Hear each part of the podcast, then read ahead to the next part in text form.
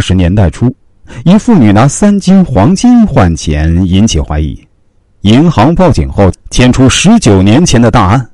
一九八零年，在改革开放的号角声中，许多人投身到了经济建设的事业里，就连银行的业务都开始繁忙起来。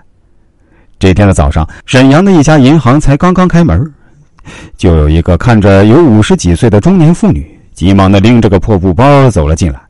工作人员看到她这么急，以为她有什么急事谁知这个其貌不扬的女人直接从自己的破布包里掏出来一大块金子。工作人员一边感叹“人不可貌相”，一边将这块金子接了过去，准备为面前的这位客户估价。结果更令人惊讶的是。这块重达三斤的金子纯度特别高，不仅高于当时市场上流通的黄金，甚至成色比当时的工业用黄金还要好。工作人员不由得感叹了一句：“您这块金子纯度很高，一看就不是凡品，有些年头了吧？”没成想，这句客气的寒暄竟让这位妇女变得非常紧张。她不自然的拨了拨头发，有点不耐烦的说：“你就说回收的话能卖多少钱吧？”工作人员有些尴尬，只好继续进行黄金回收的其他步骤。在检查的过程中，工作人员突然觉得这块黄金有些问题。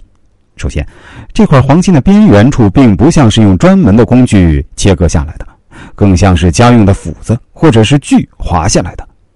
其次，工作人员翻来覆去好几次，都没有看到这块黄金上应有的标记。结合这位妇女有些不自然的神色。工作人员开始有些疑心，想来想去，工作人员最终将这个情况汇报给银行领导。他们十分客气的说：“这位女士，这块黄金很好，市值也非常高。不过因为这个数值太大，我需要给您拿一个新单子。您在这儿等我一下，我马上回来。”到了这儿，这位中年妇女也没有察觉出异样，就点头同意。银行领导在得知这样一块充满疑点的黄金出现在自己负责的辖区时，同样紧张，最终决定汇报给当地公安局。没想到，一汇报竟牵扯出十九年前沈阳当地的一场黄金失窃大案。那么，这位妇女和这场黄金失窃案有何联系呢？一切的一切，还要从一九六一年。发生在沈阳造币厂的黄金失窃案说起。一九六一年的新中国正处在三年自然灾害当中，国内的粮食和副食根本不足以喂养这么多国人。为了能够换来老百姓急需的粮食，同时也为了偿还欠苏联的外债，政府决定将从民间收集的黄金和白银冶炼出来。当时承担这样一份重大任务的。是坐落于沈阳市大东区大东路一百三十八号的沈阳六一五厂，也就是现在的沈阳造币厂。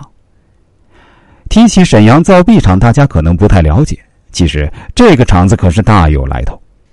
这里可以称得上是中国现有历史上最悠久的造币厂。沈阳造币厂最早建造于一八九六年，算得上是东北第一家机器工厂。开辟了近代沈阳机械工业之先河，同样也是中国铜合金硬币的生产基地。可以说，没有比沈阳造币厂更适合执行黄金冶炼任务的地方了。